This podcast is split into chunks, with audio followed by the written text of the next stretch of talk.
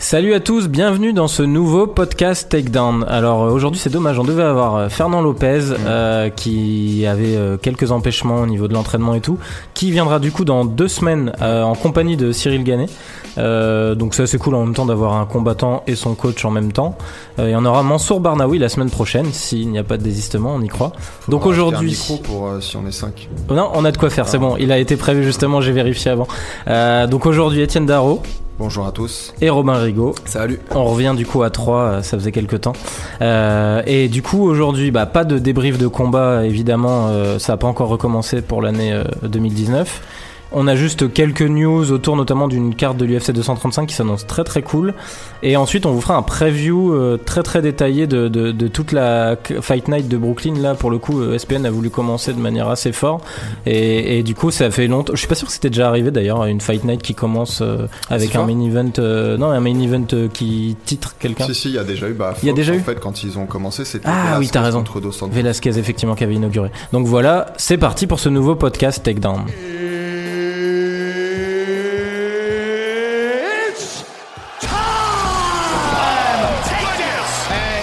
surprised, motherfuckers.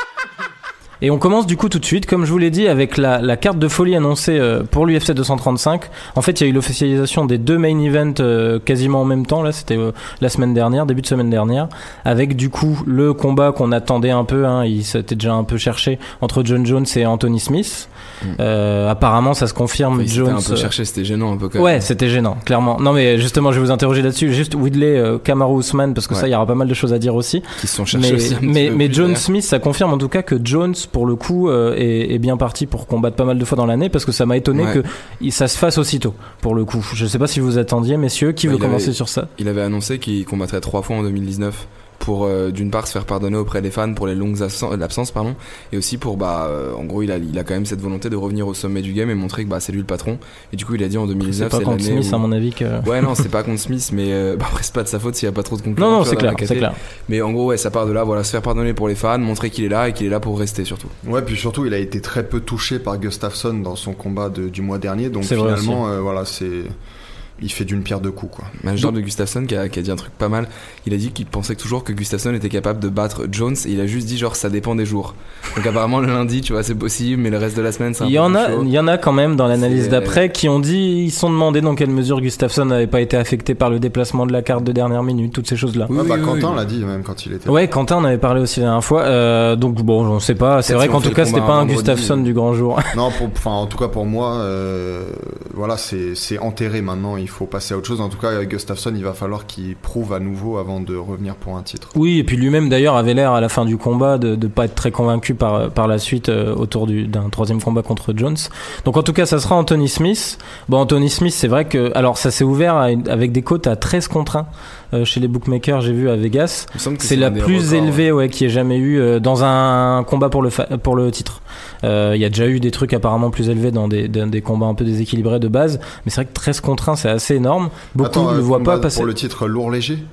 Non, non, pour le, tous les titres réunis. Tu penses qu'il y a déjà eu Bah, par, par exemple, Dillashaw, quand euh, Barao avait été annulé au dernier moment et que c'était Joe Soto qui l'avait remplacé Ah, au pied levé, je pense que la cote, Puis était, même la cote était plus importante. pendant, euh, Ah, je me pendant la même plus longue de ce série de Silva tu devais avoir des trucs où, euh, où le mec en face était Ouais, après, peut-être pas 13 Ouais. contre 1, Forrest Griffin. Ouais, puis c'est 13 contre 1, c'est vraiment Ouais. énorme. C'est Ouais. genre, euh, ouais, ouais, c'est un short. Ouais, comme tu dis, là, il y avait le côté short notice à l'époque qui peut-être avait joué là-dessus. mais j'ai pas les, euh, les cotes enfin je les ai en 1,20 1,30 enfin les cotes qu'on a Et puis euh, même euh, euh, Derrick Lewis contre euh, Cormier. 13 C'était un, pas non, c'était, non plus. c'était 7 contre 1. Ok. Euh, c'était, il me semble que Mais c'était tu- sur du 7 contre tu 1. saurais le traduire ça les 7 contre 1 en... enfin ça ferait quoi à peu près comme Ça veut dire que si tu mises euh, bah, euh, un, 1 euro sur Lewis et qui gagne, tu gagnes 7 euros. Donc Ah oui, euh, donc, après, proportionnellement, 7, quoi. Oui, ouais, c'est une cote à oui, 7. oui, Quoi. Ah oui, je dis contre 1, Du coup, c'est 13, pour faire mon 6. turfiste. De quoi c'est 13 13, ouais, contre 1. Donc pour le coup, ça vaut le coup de mettre un petit Ouais, euro, un même petit si 10 balles, euh, vous y croyez ou pas du coup? De Anthony Smith ou de Ouais. Derrick Lewis Euh, Non, Anthony Smith, j'y crois pas du tout. Et je pense même que ça va se terminer par soumission assez rapidement, en fait. Beaucoup, ouais, elle voit pas passer le premier round. Ça peut peut-être être une cote intéressante. Après, elle doit être peut-être pas si élevée du coup. ouais tu mets 5 balles on sait jamais tu vois Ouais, mais, ça se tente. non, non mais je pense pas non Donc, euh, donc voilà, en tout cas, ça sera le main event de cet euh, event qui est, qui est organisé à la T-Mobile Arena de Las Vegas. Et le co-main event, du coup, euh, sera un autre title fight entre Tyron Woodley et Kamaru Usman. Euh, donc, bon, très bizarre, hein, tout ce truc. Il y a Ouais. un peu tout un imbroglio à expliquer. Parce qu'au final, euh, Ousmane avait à peu près annoncé le truc sur son Mm. Twitter, je crois.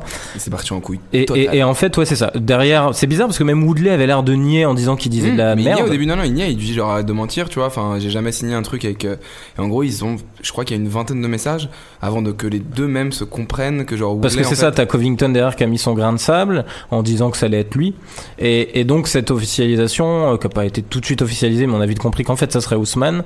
Euh, tu- tu m'avais dit, toi, ça t'a fait marrer la réaction de Covington surtout. Ben, non, mais en fait, euh, je pense que euh, Covington, il est en train de pêcher en fait de son côté diva. Ça ne plaît, ça plaît pas du tout à l'UFC. Ils en ont déjà une diva en plus en tant que champion des welter.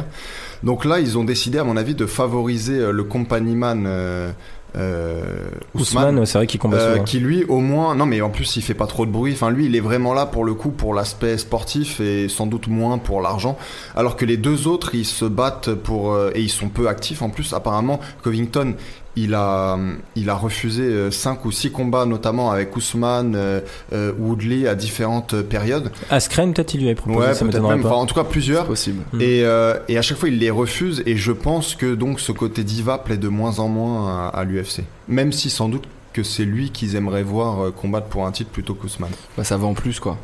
T'as quand même plus toute la, toute la story avant où ça fait genre un an qu'ils se tirent dessus. Même Woodley était apparemment plus chaud pour commencer par Covington. C'est ce qu'il a répondu sur Twitter en disant bah te prends pas la tête, tu vois. Enfin, Cameron Ousmane commençait à s'exciter. Il lui a dit moi c'est simple, mon année ça commence par Covington et ça se finit par toi. Ça sera dans l'autre ordre, euh, ouais, apparemment. ça sera dans l'autre ordre. Faut quand même voir comment il s'en débarrasse. D'ailleurs, vous le voyez comment ce match-up Non, parce mais que ça pose surtout un problème de, de légitimité de la ceinture euh, par intérim, quoi. Finalement, elle Ah ouais, vaut clairement, plus ouais. rien du Mais de tout. toute façon, elle avait ça, aucun le- sens à l'époque. C'était pour faire chier Woodley, en fait. Elle avait aucun sens, mais une Mm. fois que qu'on a donné Mais, ce euh, statut à quelqu'un, t'es censé le respecter. Et bon, maintenant, on sait que à l'ère WMI, IMJ, il y a plus en fait de bah, de respect.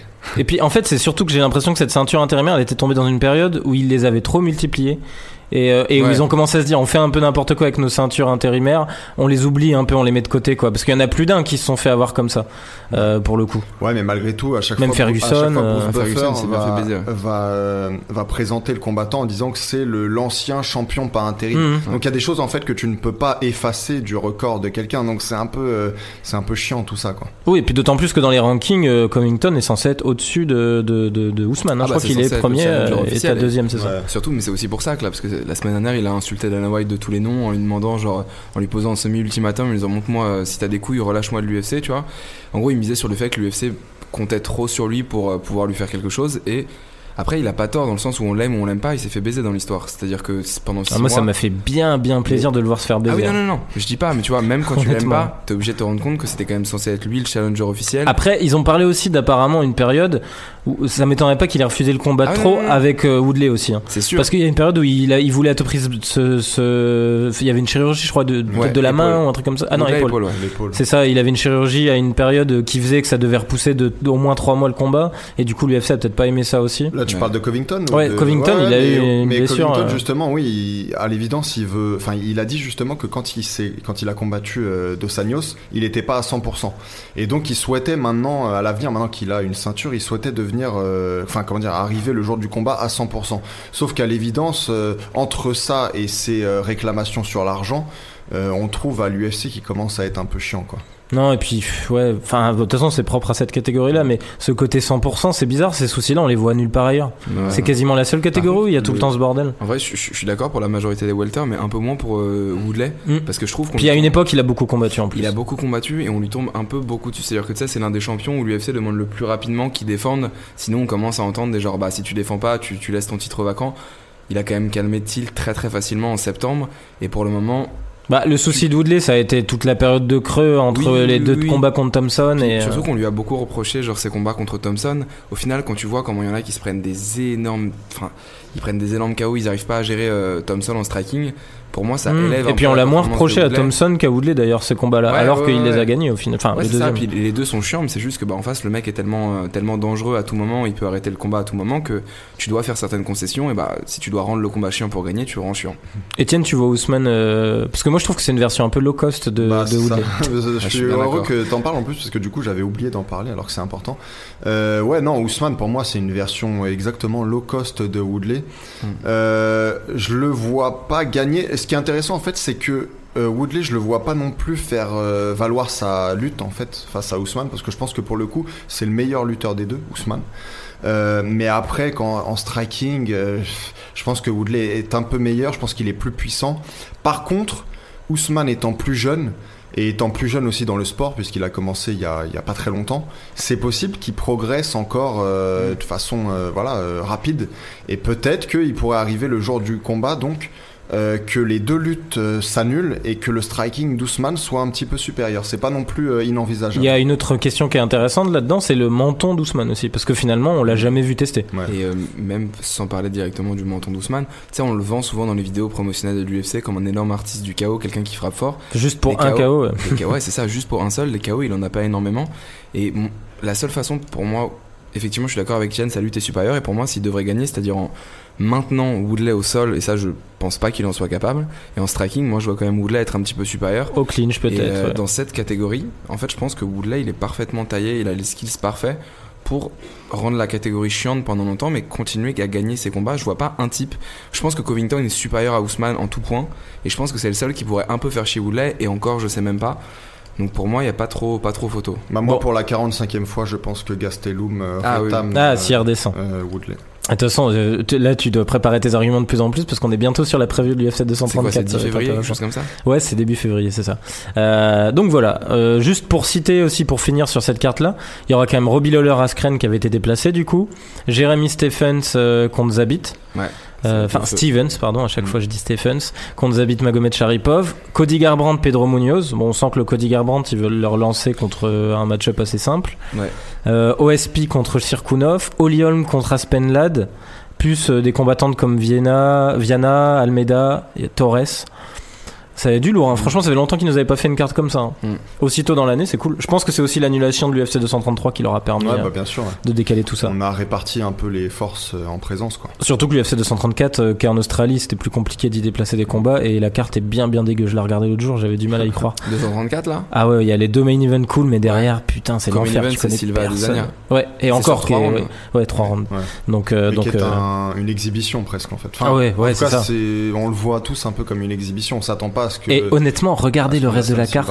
C'est incroyable, j'ai jamais vu ça. Après, si c'est vrai que les events en, en Australie, ils, continuent, ils commencent à mettre des pay-per-view, mais ils arrivent jamais à blinder les cartes. Mm. Et là, vu qu'il y a eu l'Adé- Adélaïde il y a pas longtemps, qu'ils ont tous combattu et quasiment tous perdu en plus. Ils ont Bah, du coup, perdu. ils avaient pas grand monde à. Oui, ils avaient tous Et perdu. C'était 4, 4 de la team de Hunt et les 4 perdus. Donc, euh, Après, on en reparlera à ce Je moment-là. trouve quand le main event est bon, en l'occurrence, Oui, il est bon. ça et reste que sympa. le main event est bon. Là, pour le coup, je trouve pas ça très bon, mais c'est correct et on va dire c'est exotique. Mais honnêtement, un- le reste de la main card, Ouais, c'est ouais. genre Ishihara le plus grand nom.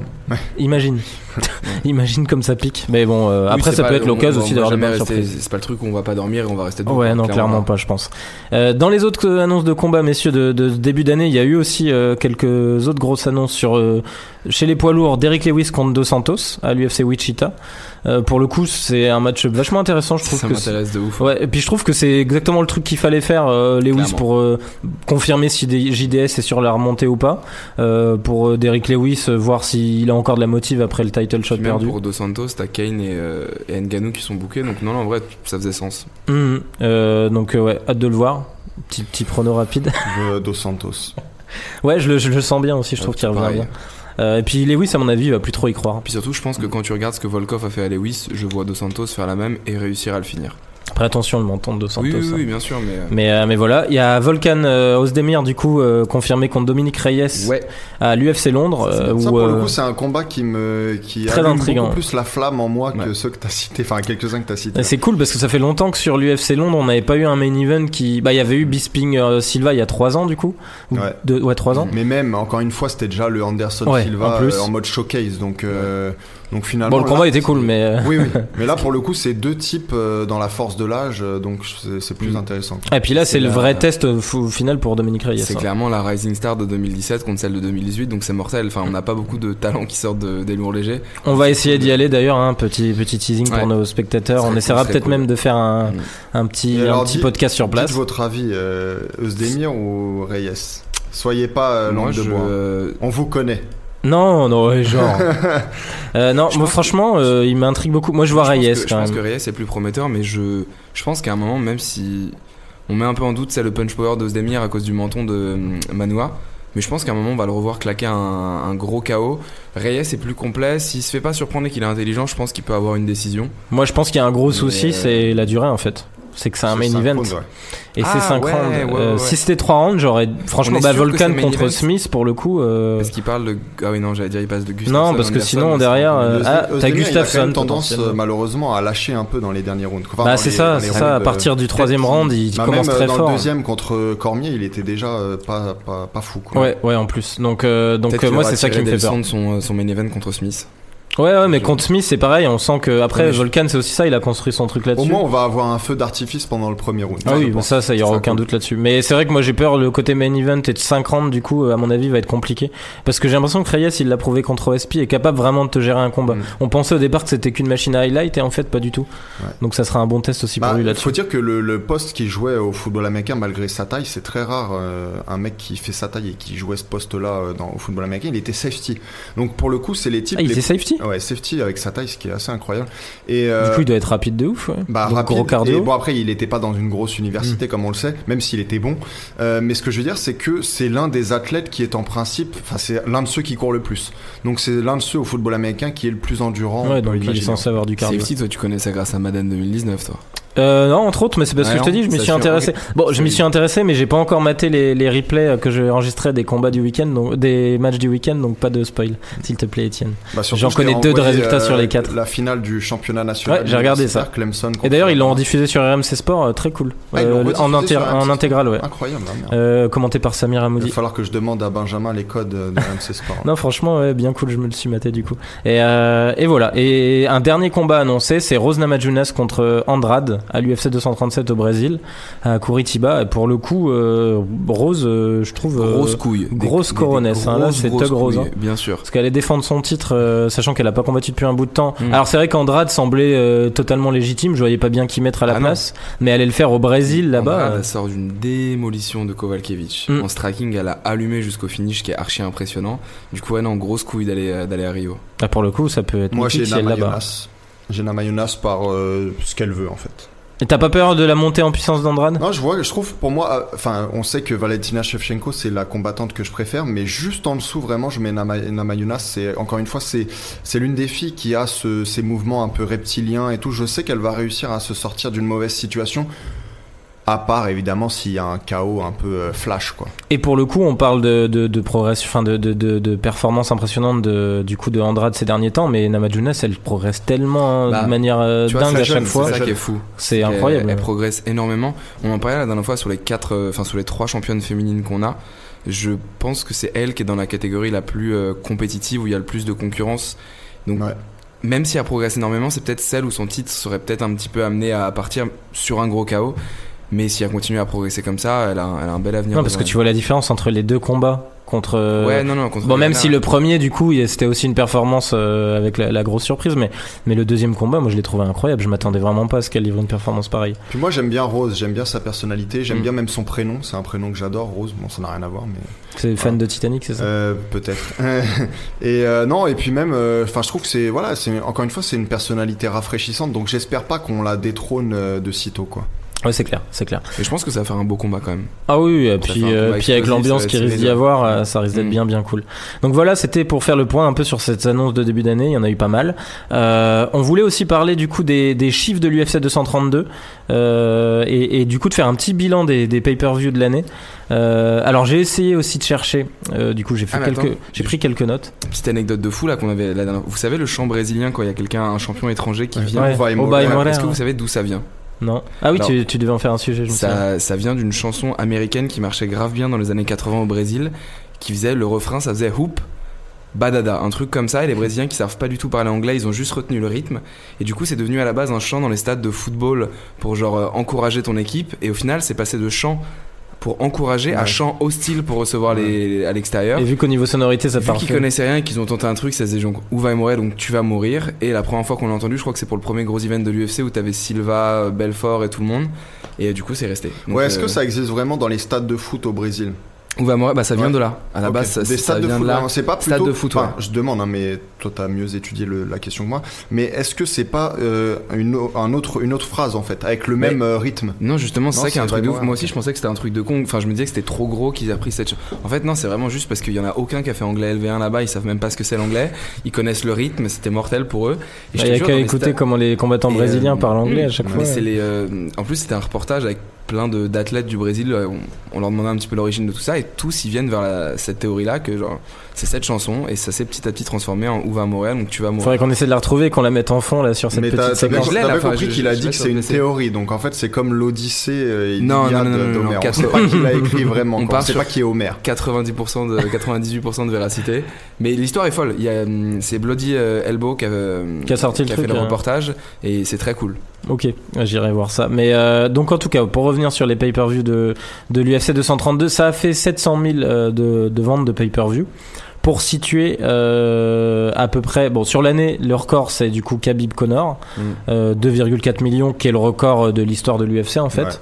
Euh, du MMA évidemment et de l'UFC euh, et qui est d'ailleurs euh, j'ai checké j'ai retrouvé les- le top 50 des plus gros pay-per-view de l'histoire en sport de combat euh, en réunissant catch euh, boxe et du coup euh, MMA et c'est la troisième euh, perf euh, Khabib Connor euh, de l'histoire du coup derrière ensuite les bah, Connor euh, Mayweather, et Mayweather Pacquiao ouais. qui sont eux à 4,6 là cette année t'as Golovkin euh, Canelo 2 c'est ça Qui a fait ouais. 1,1 million. ouais. Exactement. Euh, Et c'est pour ça que je et le premier de. Canelo, pardon, le premier de Canelo Golovkin c'était 1,4. Euh, donc avait Ok. fait un peu moins le deuxième. Ah ouais, ok, je Ouais, me rappelais pas que c'était- J'avais été surpris, j'ai vu ça dans leur classement là du coup. Et euh, d'ailleurs, pour rebondir sur Canelo Golovkin, hier, Oscar de la Hoya était à- chez ESPN et euh, le journaliste lui a demandé comment ça se passait. Pour Ah oui, il parle d'un troisième, j'ai vu. euh, Et les, les négociations ont recommencé avec le clan Golovkin. on verra Rien fait de, rien toujours de autant de précis, rien de sérieux, mais euh, ce serait Mais- pour le Cinco de Mayo, ce serait la trilogie. En fait, euh, le, le- enfin, le rapport que je voulais faire au, au pay-per-view, c'est que. Parce que toi, tu trouves que c'est pas terrible, Bah, 700 c'est 000. c'est pas que je trouve ça pas terrible, mais en fait, je trouve que c'est un, un pay-per-view moyen finalement. Il y a quelques années, ils avaient l'habitude en fait de faire régulièrement 600 euh, K, enfin 600 000 pay-per-view. L'UFC Euh, ouais, l'UFC. Euh, le premier euh, Cormier Jones, il avait fait 850 000, donc Jones est capable aussi de faire plus quand bien accompagné.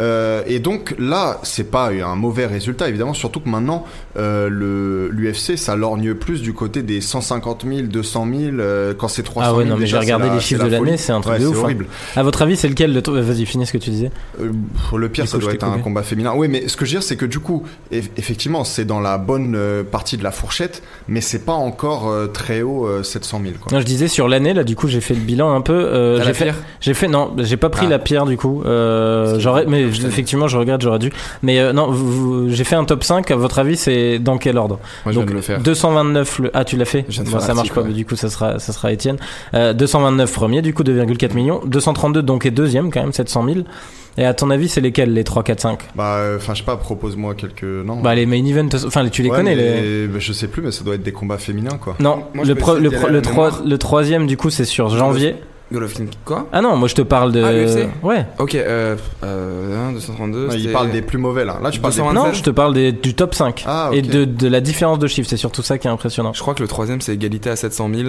et c'est. pas du Non, non, tout non, les, les, Ouais, les autres, pas ils sont du à tout. 350 000. 380 000 Ouais. le troisième Ah, et non, c'est c'est- Miocic Ngannou C'est Golovkin euh, Canelo 2 qui est à 700 000. Non, non, Non, il est à, il est à 1,1 million. Alors on a vraiment pas les mêmes chiffres les frères. Non, non, mais si, si, j'ai checké, euh, c'est 1,1 million garanti euh, Canelo Golovkin 2 euh, contre 1,4 pour le premier. Donc là, pour l'UFC, c'est Miocic Ngannou 380 000 le troisième. Quatrième de l'année, Nurmagomedov Yaquinta UFC 223 300 000 et euh, 350 000 et ensuite Holloway Ortega 231 300 000. Donc c'est quand même euh, et, et ils sont sur une moyenne en fait à l'année. C'est pour ça que moi je trouve que c'est pas si dégueu. Je suis d'accord avec toi. Quand on sait que Jones avait fait 850 000 Au contre royaume euh, des Cormier. aveugles, le borgne est roi, quoi. Ouais, mais regarde, Jones Cormier, qui était une énorme rivalité, c'était le 2, hein. 850 000, c'est pas beaucoup plus que Jones Gustafsson. En même temps, on 150 000 en pay-per-view, c'est quand même énorme. C'est vrai. Parce qu'il c'est faut 15 aussi dollars, quoi, que la plupart des gens en fait le regardent de façon piratée. Donc en fait, il y a beaucoup plus de gens que 850 000 ou 700 000 qui les regardent. Et là, en fait, proportionnellement, tu fais par rapport au nombre de vues, le nombre de gens qui regardent. On va dire qu'il y a au moins la moitié en plus euh, qui regardent. Ça fait 700 000 plus 700 000, 1 million 400 000, c'est pas énorme. Et puis le truc, c'est qu'avec euh, tout l'im- tout l'imbroglio autour de Jones, je suis pas sûr que sur les suivants, ils vendent beaucoup plus. À mon avis, il va, il va même vendre Mais même en termes de streaming, on est trois autour de cette table. Les 10 premiers, on les a tous regardés. Moi, je n'ai payé pour aucun, par exemple. Mais on peut pas. On peut pas en France. ouais. Il faut prendre un VPN, tu peux pas le payer en Mais France. je pense qu'on va s'arrêter. Il y là-dessus. avait, non, mais l'UFC, t'avais un moment des, euh, tu pouvais payer via YouTube. Ah non, non, Ouais, tu sur peux pas. YouTube. Ouais. À Tu tu avant, tu pouvais sur ouais. YouTube. Ouais, non, tu peux Pour pas. le, bah, je crois que c'est UFC 194, Aldo McGregor, tu pouvais l'acheter euh, 20 balles sur YouTube. Ouais, non, non, aujourd'hui tu peux plus, il faut un VPN justement. Mais, euh, mais voilà. Et puis après, un truc comme j'ai trouvé aussi des chiffres, Wilder Fury c'est 300K. Ouais. Donc c'est très pas peu, par dingue. hein. contre. Ouais, c'est pas dingue. c'est assez Wilder, ils surprenant. vendent vraiment pas tant que ça en fait. Hein, euh. C'est ce qu'ils disaient. Et puis Fury, bon, c'est clair. Et on peut pas avoir les chiffres de Joshua parce que Joshua, c'est sûr, c'est pas, il y a pas de pay-per-view en fait. C'est des deals avec euh, avec euh, BT Sport justement. Si, si, c'est Sky Sports et ils font un pay-per-view en fait. Mais peut-être qu'ils Ouais, mais ils font un système, chiffres. ouais, parce qu'ils communiquent en fait le nombre de viewers. Ouais. Et euh, bon, les chiffres sont énormes. Mhm. Du coup, c'est sur du 1,5 million, 2 millions. Non, non, c'est-à-dire que t'es abonné à Sky Sports, mais tu dois payer en plus pour le pay-per-view. Ah, tu contre, c'est rajoutes pour le cher, main je pense. Il me c'est 5 euros en plus. Ouais, mais c'est vrai qu'ils communiquent pas les chiffres, j'ai pas trouvé du coup. Mais, mais en, en tout cas, voilà une année. euh, Heureusement qu'il y a eu le, le Khabib Connor qui a quand même pété tous les records, euh, parce que l'UFC, on sent que sans Connor aujourd'hui, ça vend vraiment plus du tout. Ouais. Ça sera intéressant de voir le prochain combat de Khabib hein, pour le coup.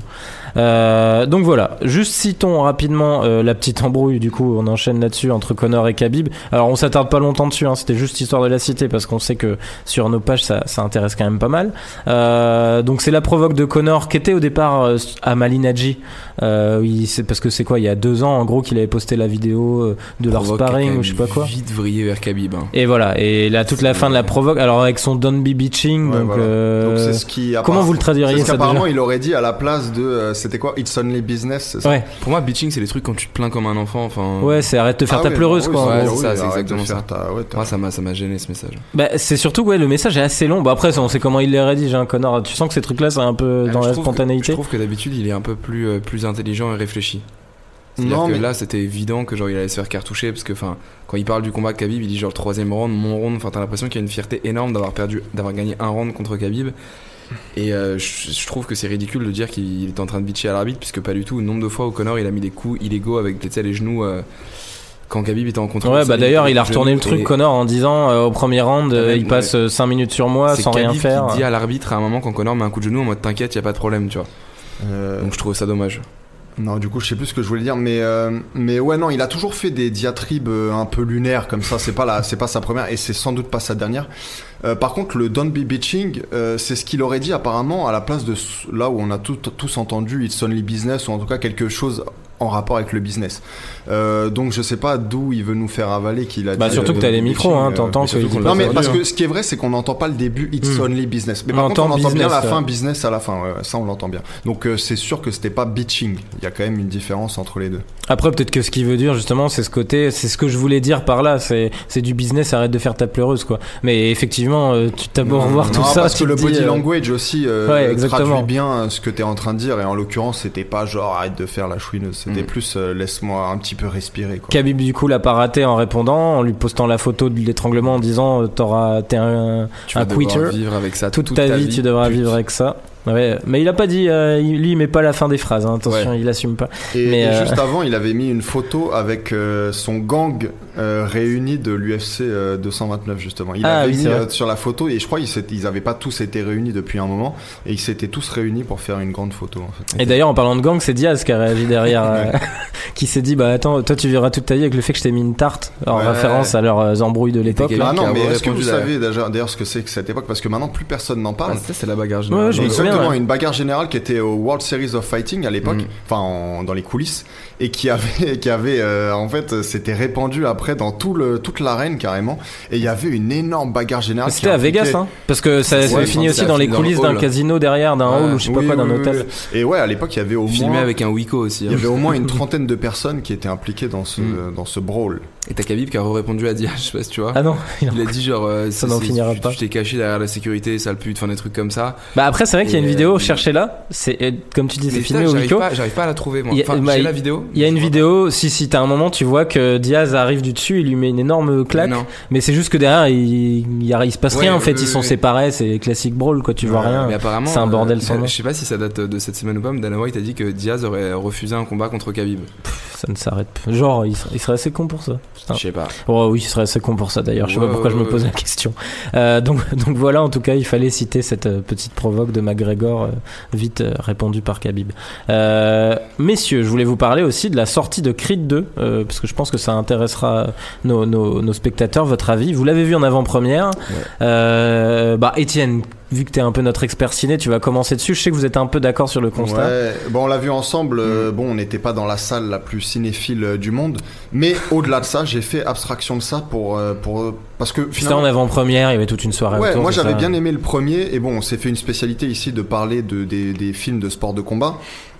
Là, en l'occurrence, je ne le recommande à personne, sauf si réellement vous adorez voir des scènes de combat en fait dans un film. Donc si vous êtes fan de tous les Rocky, de tous les films de boxe uniquement pour les scènes de combat, là vous pouvez peut-être y aller parce que tout ce qui se passe euh, en dehors, moi, enfin je l'ai marqué euh, ailleurs en fait, mais toutes les complications qui arrivent dans le film, elles sont faites de façon si artificielle en fait qu'on a l'impression de voir, vous savez, dans, dans ces soirées, euh, les couples qui créent toujours des embrouilles en fait parce que dans le dans Ouais, leur vie, dans leur vie sinon. inti- dans leur vie intime, ils se regardent dans le blanc des yeux et ils ont besoin un peu de pimenter leur quotidien, de rompre cette monotonie. Donc tout arrive en fait d'une façon aussi artificielle que ça.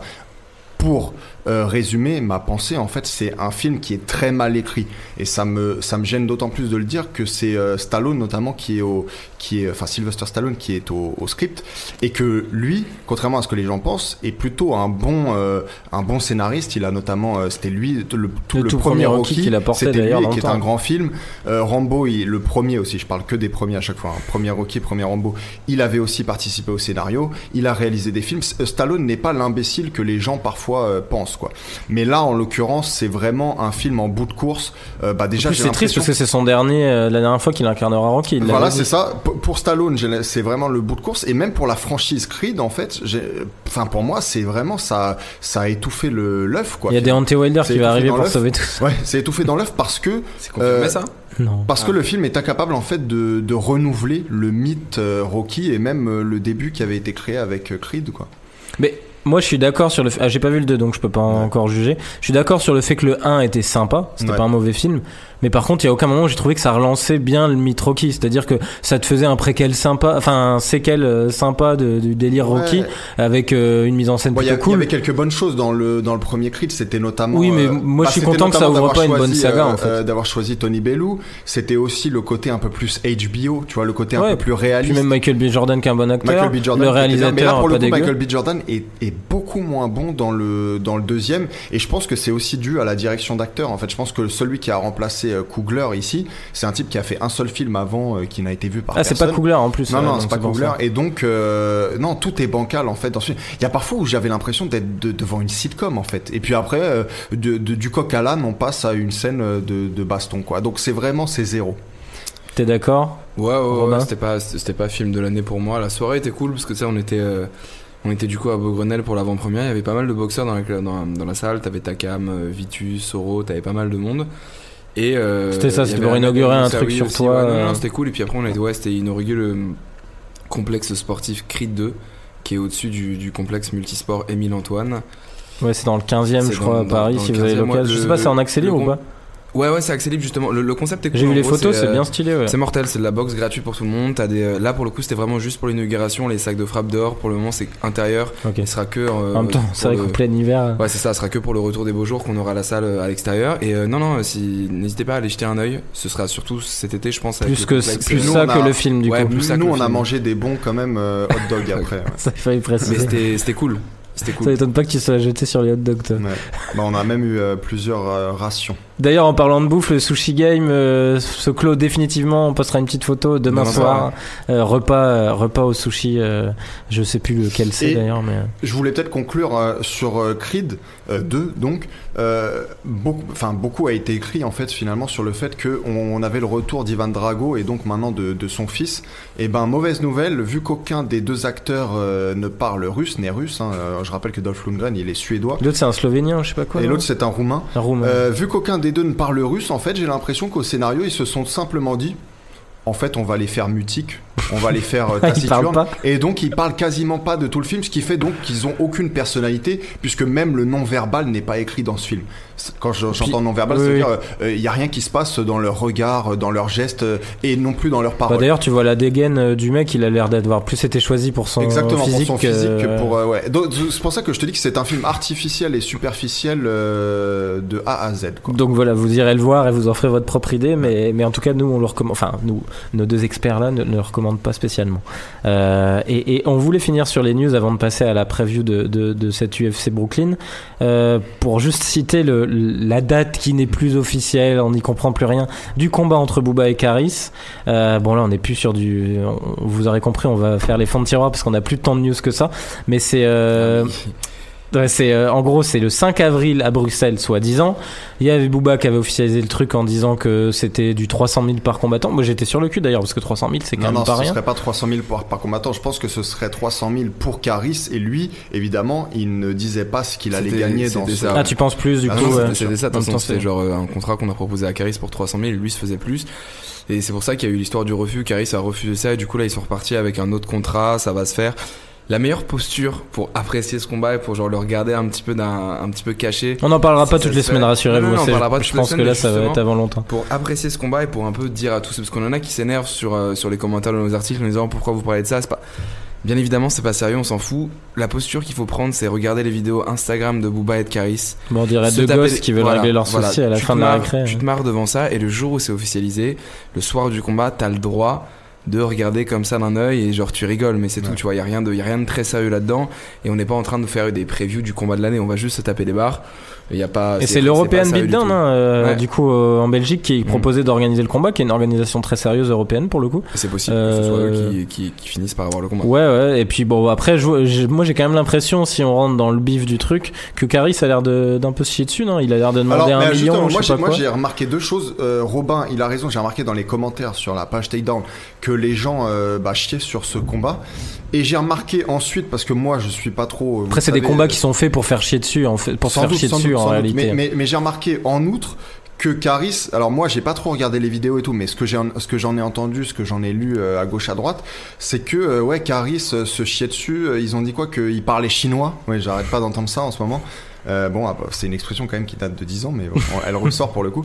Ouais, donc que Caris parlait chinois, et c'est vrai que pour lui, pour sa personnalité, pour sa carrière sans doute, là, ce qui se passe en ce moment, c'est pas très bon, quoi. Tu vois, Non, parce non, que c'est vrai que Booba il a réussi son vainqueur coup, euh, médiatique, quoi.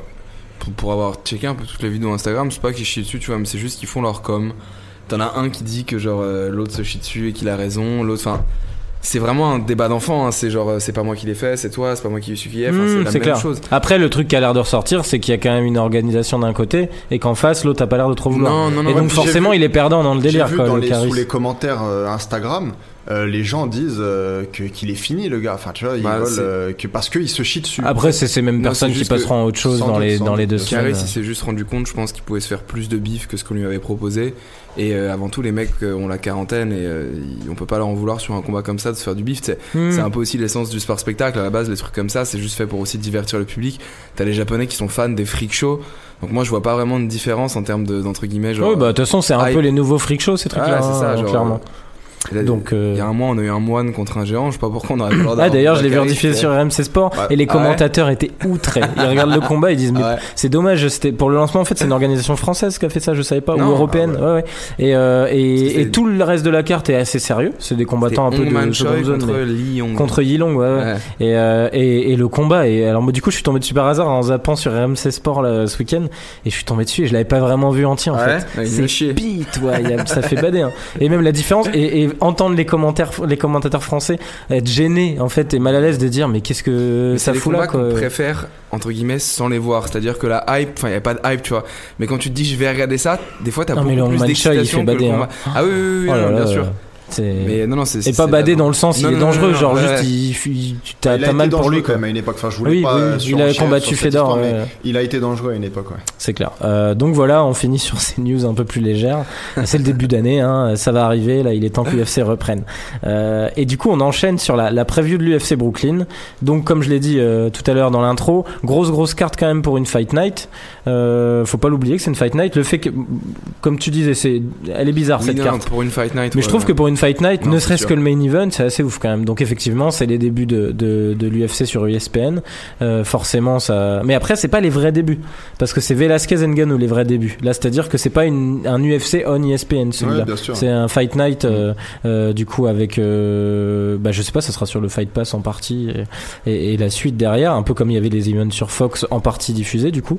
Euh, et, et un main event entre entre Henri Cerudo du coup et TJ Dillashaw. On va faire dans l'ordre de la carte.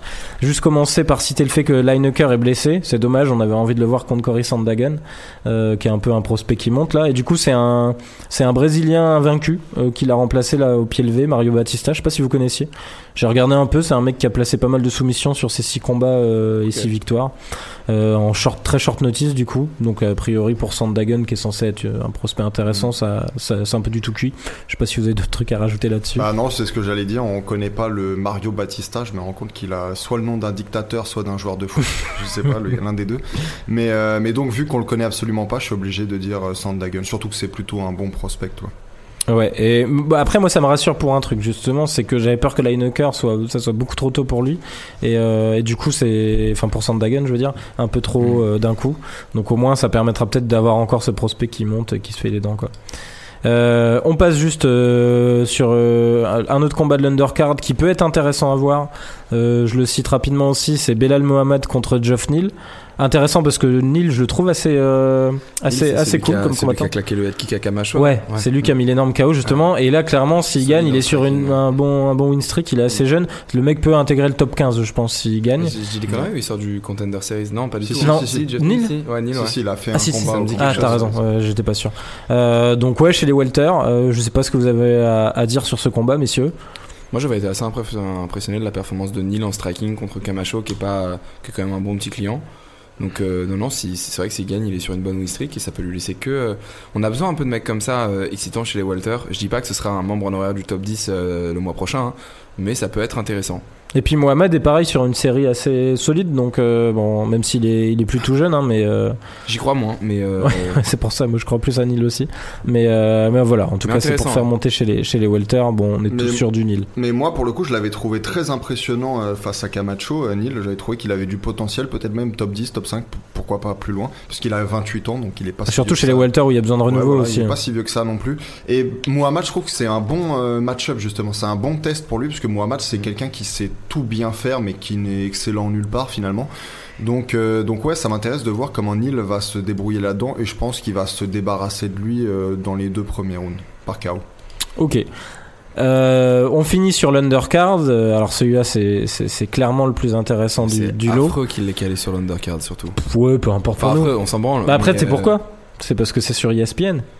Ah, ok, ok. C'est le dernier combat sur ESPN avant d'aller vers la carte en fait. Donc à mon avis, ils se sont dit bon bah vas-y, on fout En quand fait, même un combat cool. l'autre carte est aussi sur ESPN, mais ESPN Plus, Ouais, c'est ça. Il faut payer. faut payer. Ouais, faut payer en plus. Euh, donc euh, non, ça a, ça a du sens du coup dans ce sens-là.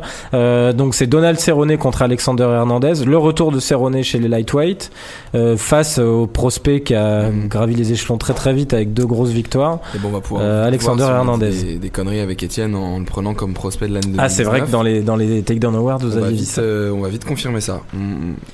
Bon, du coup, vous êtes sur du Hernandez Bah, tous les ouais, deux. Ouais, mais c'est difficile quand même de prévoir dans quel état de forme va revenir Cowboy euh, chez les légers, puisque ça fait deux ans qu'il était euh, chez les welter.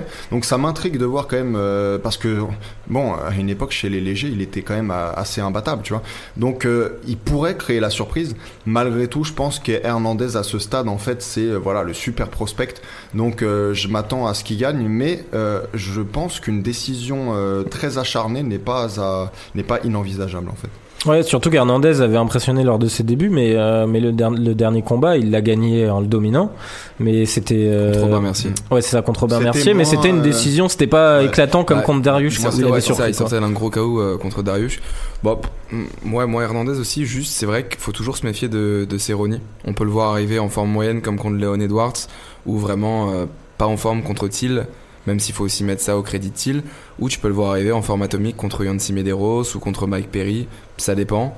Hernandez, il a un gros coup à jouer.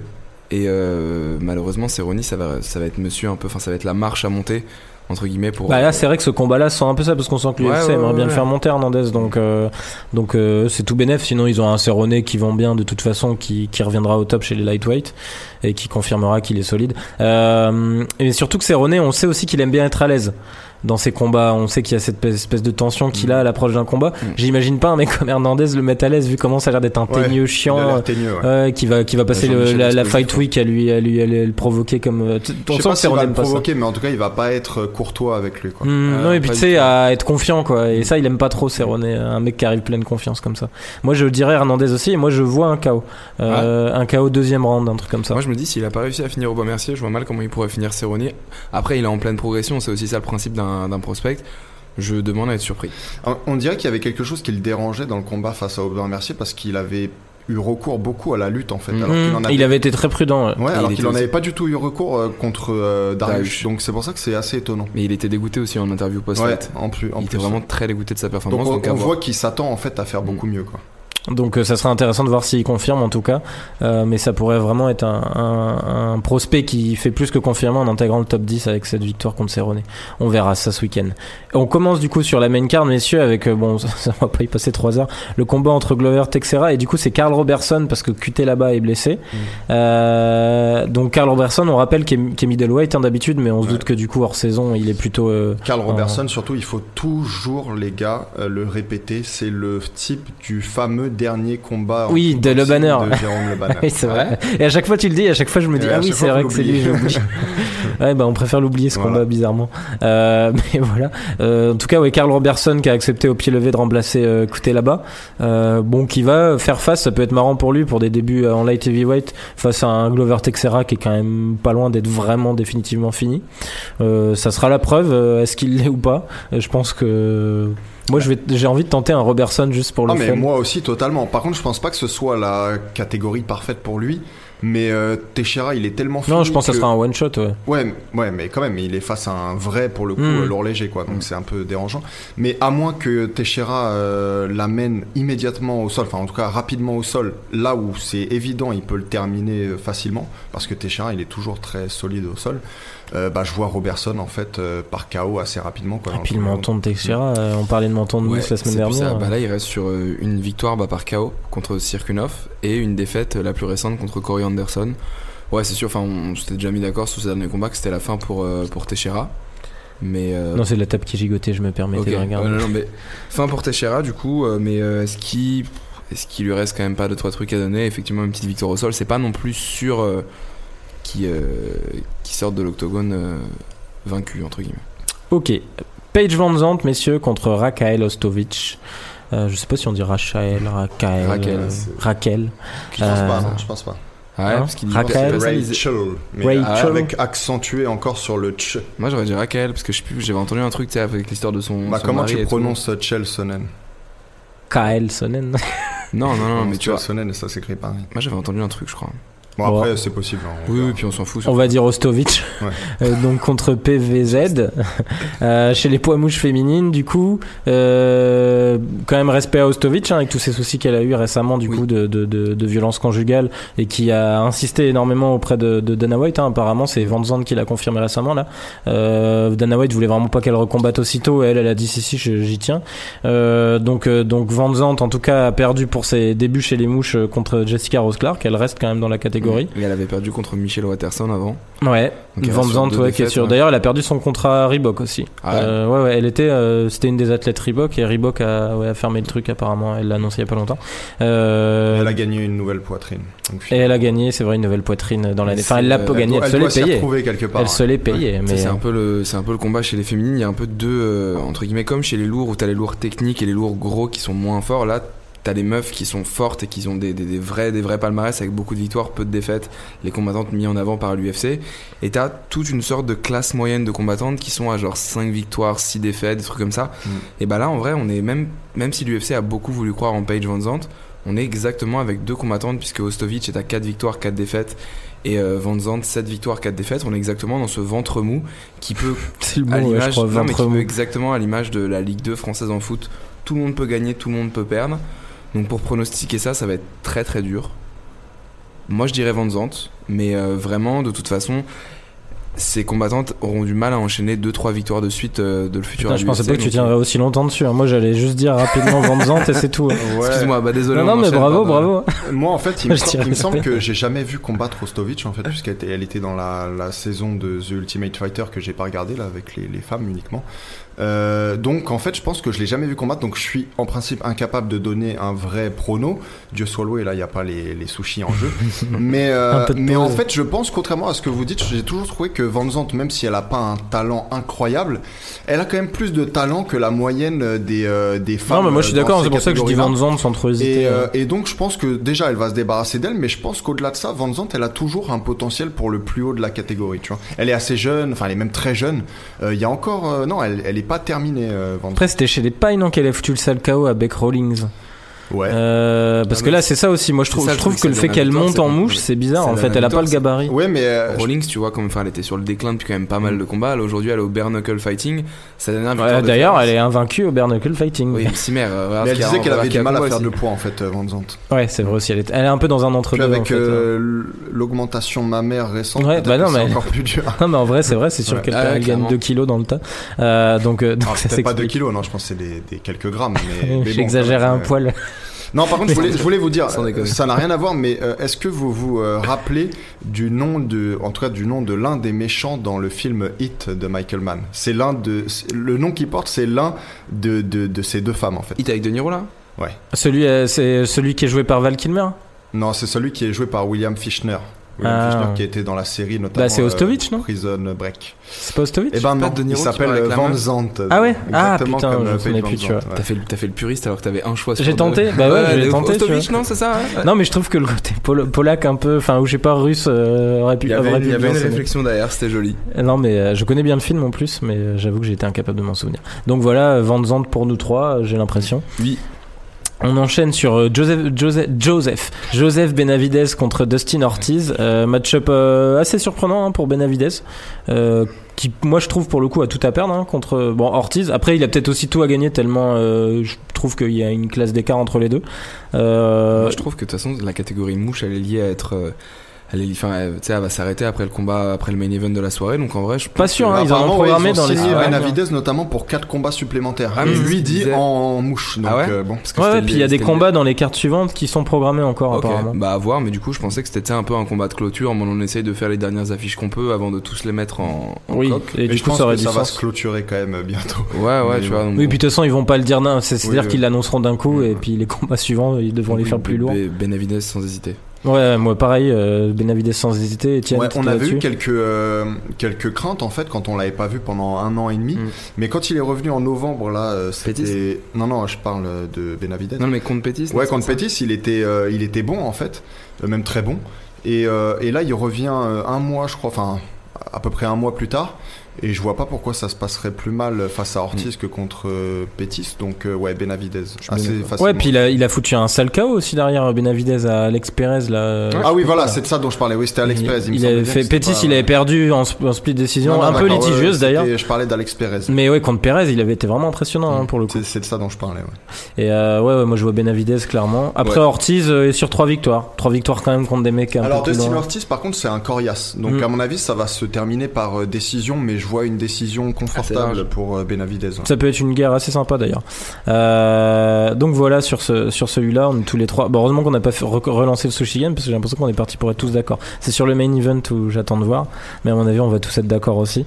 Euh, et du coup on va parler de Gregor Gillespie contre. Alors c'est Gillespie, Gillespie, Ouais, Gillespie, contre Yancy Medeiros. Euh, très intéressant hein, le Gregor Gillespie. Ouais. Et j'ai rematé du coup pas mal de highlights là. Euh, ouais, un vaincu en 14 combats. Il a 5 victoires à l'UFC. Euh, C'était un ancien lutteur de D1 en NCAA. Mm. Donc euh, gros gros De niveau. hein. division 1, ça veut dire. Oui, de division 1, pardon, j'ai voulu faire mon expert. euh, et, et Medeiros, lui, à l'inverse, sort d'une défaite contre Cerrone qui était déjà il y a quelques temps. Il a pas recombattu depuis. Ouais. Donc, euh, bah, moi, je vois Gillespie franchir assez Ouais. facilement la marche Medeiros. Mais Euh, vu qu'il est en train de même monter. au-delà de tout ce que tu as dit sur Gillespie, euh, je trouve qu'il progresse à chaque fois. Mm. Parce qu'on sait qu'il est pas tout jeune, mais il progresse malgré tout. C'est encore un type qui a, bah, qui est récent en fait dans le sport. Son entrée dans le sport Bellator et les récentes. Euh, et Medeiros plutôt, alors lui il descend d'une, précisément il redescend d'une catégorie puisqu'il était monté chez les welter pendant un moment alors qu'il était chez les légers à la base. Et là il redescend chez les légers. Ça sent quand même le type. euh, Et d'ailleurs, c'est chez les welter euh, qu'il a perdu contre Cerrone. T'as Ouais. raison, je croyais que c'était chez Lightweight, mais non. Ça hein. sent le type qui est un petit peu en fin de carrière, un peu bancal. Euh, et donc face à la progression toujours constante de Gillespie, je le vois euh, gagner pareil, euh, peut-être par finish, mais en tout cas confortablement. Quoi. D'accord aussi avec ça. Ouais, pareil. Juste pour rebondir sur le fait qu'il y a quand même une liste incroyable de personnes qui galèrent entre les légers et les welter. Et c'était deux journalistes du ESPN qui disaient que leur prono de l'année, eux, le plus important, hors combat, c'était la création de cette fameuse catégorie des moins de 165 livres. Et du coup, je m'étais intéressé à l'article, à tous les combattants qui pourraient passer dans cette catégorie. En fait, c'est- une évidence quand tu regardes que cette catégorie, elle peut être créée du jour au lendemain. 165 pounds, euh, du coup. ouais. Ouais, ouais, 165 pounds. Et, euh, Ce serait et cool qu'il crée une catégorie de moins de 165 kilos Oui. aussi. Je crois qu'il a 10 livres hein, pour lui rendre à. Ah, pardon. J'ai entendu kilo, mais. Ah, euh, peut-être. tu m'as tu m'as fait doucer de ouf. mais euh, du coup, ouais, non, non, je pense que ça peut se faire cette histoire. On en a pas parlé, mais ça peut être une bonne idée. Ouais, ouais, c'est possible. Euh, et sinon, Alors moi ouais, je suis contre, je le dis à chaque fois, les, Ouais. les, les catégories en plus je suis contre, euh, je trouve qu'il y a déjà trop de catégories en boxe, moi j'aime bien comme c'est en MMA là. Mais bon, je sais que je suis un peu seul au monde. Moi, moi, je- j'ai vraiment pas d'avis là-dessus. En fait, je me pose la question parce que le truc, c'est que j'ai l'impression. Moi, j'y crois qu'elle va se cr- créer parce que j'ai l'impression que le nouveau délire de l'UFC, c'est quand même les, les records de ceinture. Ouais. Euh, ça, c'est. Il y a, eu- il y a eu la- les champions intérimaires pendant longtemps. Euh, avant, c'était Super Fight et euh, maintenant, c'est les records de ceinture. Et clairement, du coup, ça, ce truc-là irait dans ce sens-là, créer une catégorie de plus. Ça, il y a pas mal de mecs qui pourraient euh, imaginer aller vers trois ceintures. Donc, euh, j'ai peur qu'ils le fassent. Mais je suis d'accord, j'ai peur qu'on perde un peu parce que le Ah, problème, c'est que le. je suis plutôt réticent à ça aussi. hein, C'est Mais- juste une info comme Ouais, ça. ouais, mais si cette Kevin catégorie. Lee devient champion du monde des 165 pounds, Oui, voilà. ça va me poser un problème. Et puis, et puis le truc aussi, c'est que cette euh, catégorie-là, limite, aurait un peu de sens parce qu'on sait que c'est un poids où il y a quand même pas mal de gens dans les entre-deux. Mais le problème, c'est que tu vas ouvrir la porte à plein d'autres, en fait, à mon Oui, avis. c'est ça. voilà, ma ça. crainte c'est que ce soit surtout un champion, un champion qui soit pas du tout incontesté si tu veux.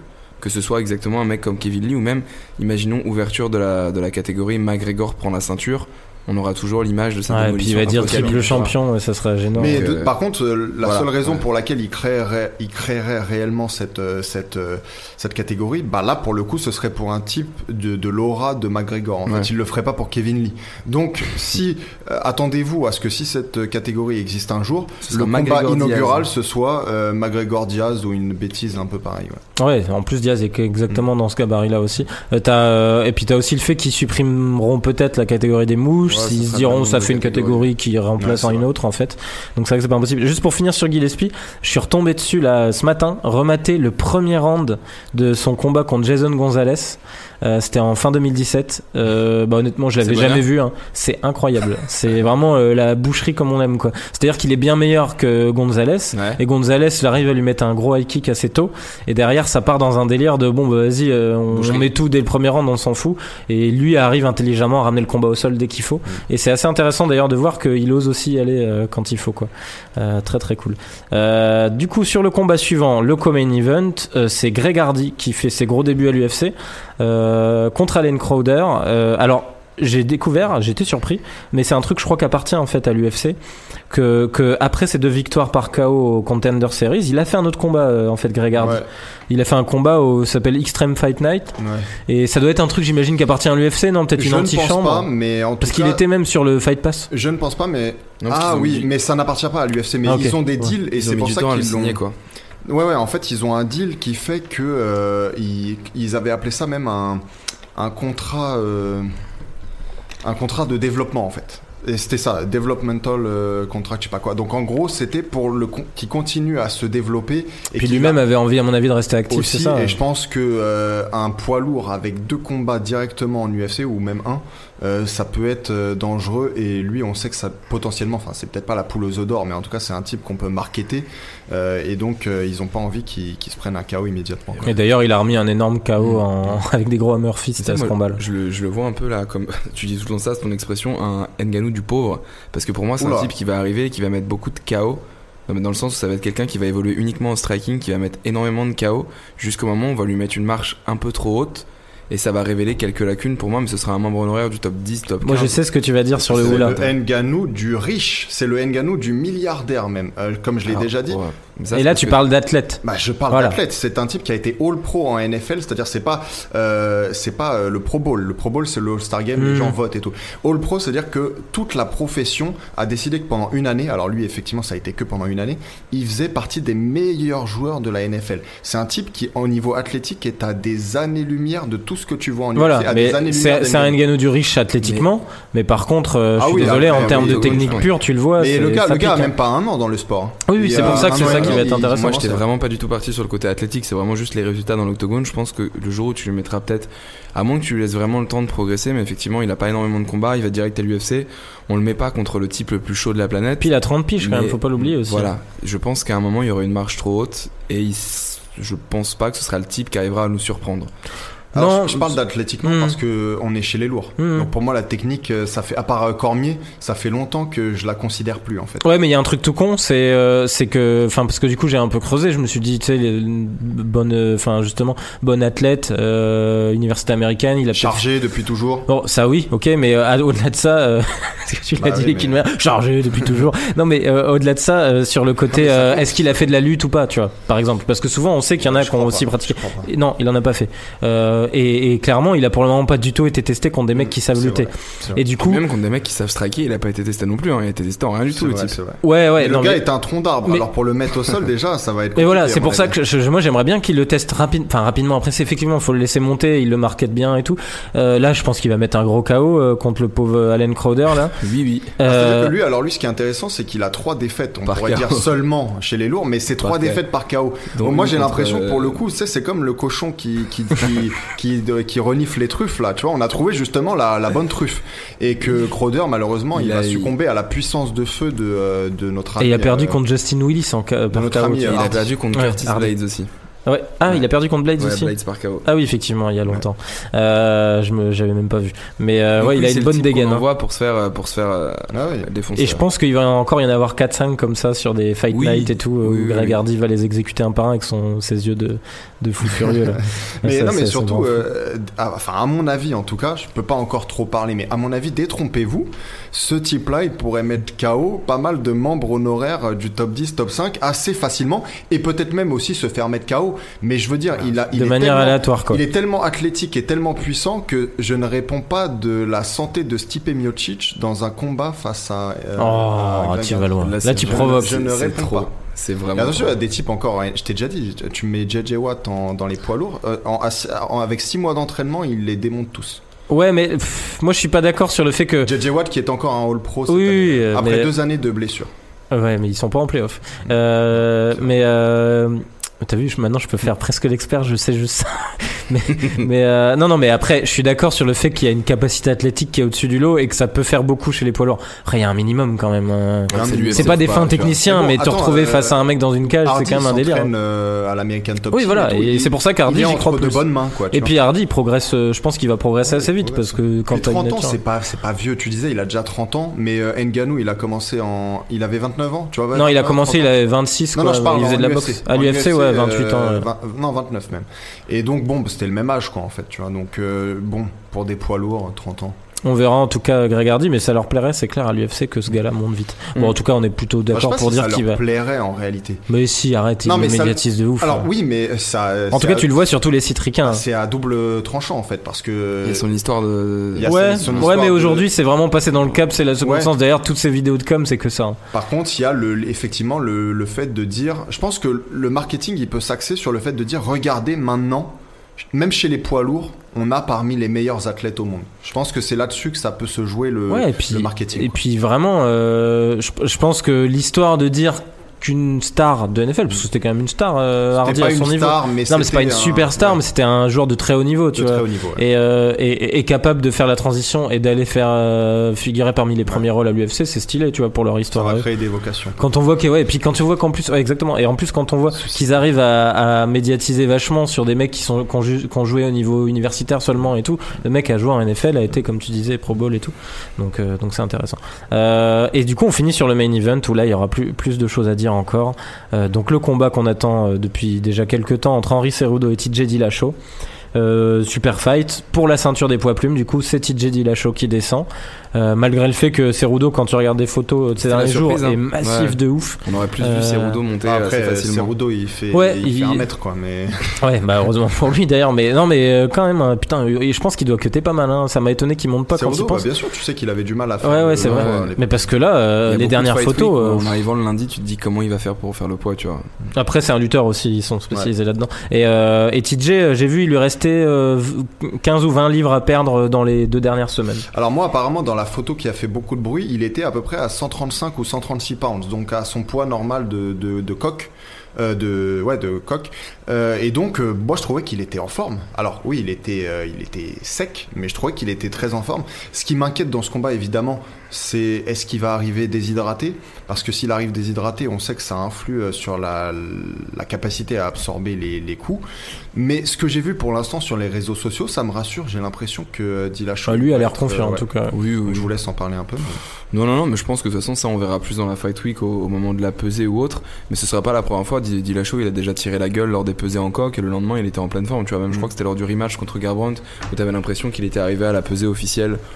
Et c'est vrai qu'on l'a jamais vu la heurter dans l'octogone Oui, à voilà, cause de voilà, sa voilà, pesée en fait. Après, il est jamais descendu en, en mouche aussi. Ouais, on, on parle juste du poids ou on se met au combat que- Non, non, vas-y, analyse. c'est important quand même Ouais, non, non, non. il non, va non. faire 4 Je sais kilos bien, mais je, moi, je le vois arriver.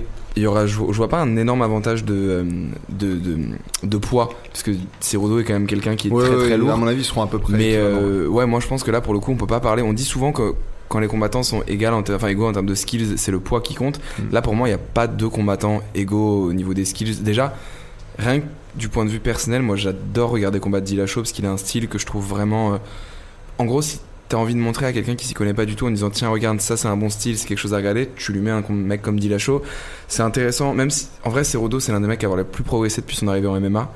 Le, le moment entre sa deuxième défaite de suite contre Benavidez et son KO de Wilson Rice, t'as l'impression que c'est pas les deux mêmes combattants. il a jamais combattu Benavides par contre Si, il a perdu contre non, non c'était son c'était son c'était son pote son grand pote à l'Alpha Male il a jamais combattu Benavides Cerudo c'était contre euh, Dodson le KO euh, en finale de, du TUF Alors, tu parles bien de tu parles de Cerudo. Cerudo ah Ouais. je pensais que tu parlais non, de non. Cerudo, il fait une défaite contre. Euh, non, t'inquiète, Johnson au pro- premier round, c'est le gros KO. Il enchaîne par une décision partagée contre Benavidez. Et après, il se relance sur un gros KO contre Wilson Race. Et euh, j'ai trouvé qu'entre la défaite et cette victoire, c'était un combattant complètement différent. Genre, c'est un lutteur d'exception, mais qui avait aussi travaillé son striking. Donc, je trouve qu'il aurait eu, si la, si la catégorie des poids mouches aurait genre perduré, il aurait vraiment eu, un- il aurait pu entrer lui dans son air euh, Dimitrius Johnson, c'est-à-dire à genre mettre à l'amende le reste de sa catégorie. Là, je pense que la marche serait un peu trop haute pour lui, et c'est dommage parce qu'il avait quelques belles années devant lui si la catégorie des, mouches euh, subsistait. Et moi, ça après, je pense, c'est peut-être aussi parce que euh, c'est euh, comment TJ qui avait les, les rênes un peu de la négoce, vu qu'il est quand même plus vendeur. Mais euh, mais ça m'a étonné que ça soit pas euh, Cerudo qui monte pour le coup. Déjà parce que je pensais que TJ aurait du mal à descendre, et ensuite parce que Cerudo, on sait que ça a toujours été un gros mouche, qu'il a le gabarit pour monter, même s'il moi est pas j'avais dit que immense. Dillashaw voulait la ceinture en fait Ouais, ouais, c'est ça. il voulait la double ceinture euh, et bon, Cerudo avait pas le choix en fait, je pense, à, à accepter parce qu'il doit y avoir un chèque assez sympa à la clé. Ouais, Et c'est qui sait que- du chem-chem tout le temps. maintenant. Ouais, mais lui, du coup, il a rien à gagner euh, Ah là-dedans. Cerudo, à part à perdre, il va se mettre contre euh, peut-être un des meilleurs, voire le meilleur combattant actuel de l'UFC. Euh, J'ai été surpris. Bon, c'est couillu de sa part, hein, pour le coup, s'il le bat, c'est énorme. Mais euh, il aura, en plus, peut-être, parce que je pense qu'il est largement favori, dit la non, dans Ouais, le match-up. Oui, oui, Je pas je vu sais pas les- les cotes, mais il- il, est favori. Donc, euh, donc ça ferait deux upsets d'affilée, ça serait assez ouf de Moi, cette part. Fight Week, enfin, on va rentrer dans la Fight Week là. Moi, ça me fait penser à. J'aurais plus envie de le voir contre Max Holloway. Dillashaw Holloway, euh, je trouve que c'est un, Ah, un match-up est, il est vachement petit quand même il, euh, Non, non, je- la différence, je sais bien, mais je parle même en termes de, de skills. Ouais, du fait que je les aime bien combattre. J'aime bien les voir combattre. ça aurait Moi, j'ai peur que ça arrive jamais parce que justement, il y a une différence de gabarit qui Oui, est- ah, non, non, bien sûr, et que Holloway va sûrement monter. Hein, mais, déjà euh, Holloway il est bancal ouais, chez c'est ça. les, les, les plumes mais, Mais, euh, euh, ça, ça m'intéresserait. Hum, ouais, mais c'est clair. non c'est sûr clair. que ce serait intéressant C'est deux des combattants les plus excitants du moment. Bon, Ah, moi en tout cas, je vais commencer en disant Dillashaw, du coup, parce que j'ai vraiment l'impression, effectivement, plus le combat approche, qu'il a pas l'air très affecté par tout le délire de weight cut et que il va arriver en forme dans l'octogone. Et pour moi, il est quand même un cran au-dessus. Moi, moi, ce qui m'inquiète, c'est que euh, quand même dans ses, dans ses précédents combats, dans ses récents combats, il a été sonné quelquefois, notamment par euh, Garbrandt. Là, en plus, avec la déshydratation, ça ne peut qu'empirer en fait ce, ce phénomène. Donc, c'est Ouais, mais est-ce que Cerudo il sonne des gars? Cerudo, il est assez puissant quand même. Euh, Quand t'es un lutteur euh, de son niveau, t'es quelqu'un de puissant de toute façon. Et en plus, il a mis quand même quelques KO récemment et tout. Bon, il se débrouille quoi. Euh, alors, voilà, fondamentalement, moi je pense que Dillashaw est le combattant supérieur en tout point, en striking. Peut-être pas en lutte, peut-être pas en lutte, mais au sol, Dillashaw est supérieur aussi. Donc je pense qu'il est, euh, il est meilleur partout. Je pense qu'il a un meilleur cardio. Euh, je pense que voilà, tout, euh, tout s'offre à lui, sauf peut-être cette histoire de menton. J'appellerais pas ça un menton suspect comme je l'ai attribué à d'autres, mais j'ai l'impression que c'est en train progressivement de le lâcher. Un menton légèrement douteux, Ouais. on va dire. C'est Bah, la nuance qui en commence plus. à s'effriter un petit peu. Donc euh, c'est la seule toute petite inquiétude que j'ai, mais sinon je vais dire euh, aussi Dillashaw et sans doute par finish dans les, dans les derniers rounds, dans les rounds 4 ou 5. Ok. Et toi, du coup, Dillashaw, ouais. quel moment? Celui-là, on va aller Je- plus dans le détail. Je, je sais pas, en vrai, j'ai du mal, ça, ça fait partie des combats que j'ai du mal vraiment à visualiser, c'est-à-dire que je sais absolument pas où ça va se passer ni comment. J'aurais plus tendance à dire Dillashaw par finish parce que, ouais, enfin, comme disait Etienne, pour moi, il est vraiment supérieur à part en lutte en tout point. Et je pense qu'il arrivera en 5 rounds à trouver le moment, euh, le moment du finish. Moi je vois, euh, moi je vois vraiment une énorme démonstration de Dillashaw. Je sais pas pourquoi. Je, je sens que depuis Ah ouais. 6 mois c'est son moment. Et euh, ouais ouais, je, je, je le vois, je, je le vois bien le fi- finir Cerudo en en un round, fin de premier round. Ce serait. ce Ouais, serait- je tente. Mais, euh, ouais, je sais pas. Je. Enfin, Cerudo en plus, ça- c'était un peu inespéré pour lui la victoire contre Johnson. Euh, c'était pas le meilleur Johnson, Après, c'était il était, limité. en, il était en progression, enfin, il, il- Non mais je sais, et puis je doute pas qu'il y croyait euh, totalement, mais euh, mais enfin tu vois la performance contre Johnson était remarquable dans sa gestion, mais il y a aucun moment où je me suis dit waouh ce mec est incroyable, oui, tu vois. il a jamais été. Dillashaw, détrôné ça fait deux performances qui signent, enfin une parce que la de la première était effectivement euh, dangereuse euh, à cause du, du coup qu'il a pris fin de première round contre Garbrandt, mais où je le trouve euh. Hein, ouais, Moins, et- et mais- légèrement touché au début, mais bon, il le touche vite de- Ouais. du pied quand même. Mais, euh, mais justement, même ne serait-ce que la réaction dans le premier combat contre Ouais, Garbrandt, où pour, pour moi c'était fini en fait, c'était un peu la fin de Dillashaw avec cette espèce de rivalité et tout. Bah depuis, le mec est en pleine bourre quoi, il a une confiance en lui. Ah, mais ce que je euh. veux dire, c'est que si le round était peut-être euh, 30 secondes plus Ah oui, bah c'était fini. euh, Ah tu vois, oui, donc euh, il revient pas dis du tout. qu'il est pas non plus, euh, enfin son menton en tout cas est, est sujet euh, d'inquiétude. Mais, mais tu vois, parce que même j'ai rematé le deuxième combat contre Garbrandt. Là, ils l'ont mis euh, du coup en, en combat gratuit là. Qui fait une erreur. Et ouais, c'est clair. où il envoie trois fois le même Ouais. contre. Ouais, exactement. ça me tue, ça. Mais regarde, euh, le, le, le premier coup qu'il prend de Garbrandt, euh, c'est Garbrandt qui le touche d'abord. Le premier coup qu'il prend de Garbrandt, ici, il vrille pas du tout. C'est à aucun moment. C'est il- Garbrandt qui est plus sonné sur l'échange où il Ouais. se frappe tous les deux. Et en fait, temps. il lui met un contre au même moment, et Garbrandt euh, est beaucoup moins serein derrière, alors qu'on pense qu'il a mieux touché. Et Dillashaw est pas du tout heurté par le coup. Mm. Et du coup, si, si euh, dans, dans- depuis qu'il a repris justement vachement confiance, Dillashaw, il a, il est capable de tenir un coup de cette puissance-là de Garbrandt. J'ai du mal à imaginer. Alors, comme tu dis, il y a la déshydratation, mais j'ai du mal à imaginer Cerudo Ouais, le, sonner. Et, et après, on sait pas. hein, c'est peut-être une décision non, non, en bien 5 sûr. rounds bien gérée encore par Cerudo. Mais moi, je, je sais pas. Je vois un J'y finish crois pas ça, parce qu'il faudrait qu'il maintienne TJ au sol et tout ça, j'y crois pas les masses. Ouais, ouais, c'est clair. Une anguille pareil. Euh, donc voilà, en tout cas, euh, euh, un combat très très cool euh, Mm. pour, pour cette première carte sur l'UFC et ESPN. On vous fera le débrief la semaine prochaine. On aura Mansour Barnaoui euh, en notre compagnie euh, qui va nous parler d'un combat euh, qui, qui, qui fait bientôt pour un million de dollars, rien que ça. Euh, ça fait rêver. Contre un russe. Euh, il nous décrira un peu sa prépa. C'est en février ce combat-là. Et puis on parlera un petit peu de sa carrière avec lui aussi parce qu'il a, il a pas mal bourlingué. Euh, et du coup, il reviendra avec nous. Je vais lui dire de regarder tout en détail la, la carte de ce week-end. Ouais. Mais sur ce main event, notamment entre TJ Dillashaw et Cody Garbrandt et euh, pardon et euh, Henri Cerudo. Euh, c'est parce que j'ai envie de voir un troisième. Parce qu'on a envie de voir le troisième. Euh, on voulait parler d'un petit truc. Étienne, euh, Ouais. explique-nous rapidement parce qu'on a une proposition à vous faire. Bah, on a de plus en plus d'invités, même parfois trop, selon moi en tout cas. Et donc en fait, on aimerait inviter peut-être euh, un jour, euh, même pas peut-être, on aimerait inviter un, un auditeur, un des fidèles auditeurs. Et c'est pour ça d'ailleurs qu'on fait cette annonce à la fin, parce qu'on sait qu'il y a que les fidèles auditeurs qui restent jusque le- jusqu'aux dernières minutes. Bon, surtout celle-là où il y avait pas beaucoup de news. Voilà, en plus. Mais donc, on, pendant quelques semaines, peut-être quelques mois, on réitérera ça euh, à chaque fin de, de podcast. Et on aimerait, en fait, simplement. Alors, on vous demande pas euh, un CV, euh, voilà, 45 lignes, je sais pas quoi. Simplement une présentation, ce que vous aimez dans le Ou dans la boxe, un espèce de, de petit, euh, comment dire, euh, comment on appelle ça euh, dans les avec les CV qu'on envoie Lettre de motivation. lettre de motivation voilà une petite lettre de motivation Euh, évidemment l'idéal c'est que vous habitiez aussi euh, en région parisienne alors si après vous êtes prêt à vous déplacer un, un jour qu'on vous enfin le, le jour où on, où on Bah, c'est plutôt le lundi généralement. c'est- cool aussi, mais je veux dire, l'idéal c'est plutôt que vous soyez en, en région parisienne.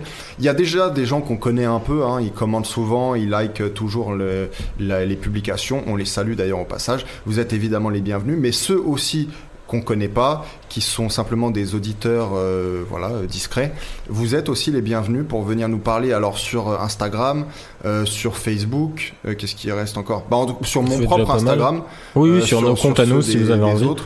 Donc voilà, voilà.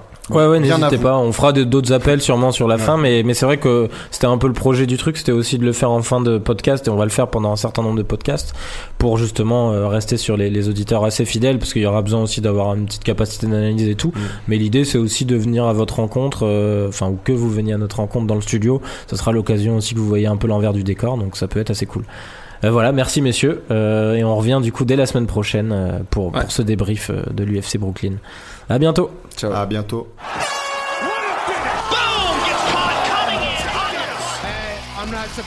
Motherfuckers.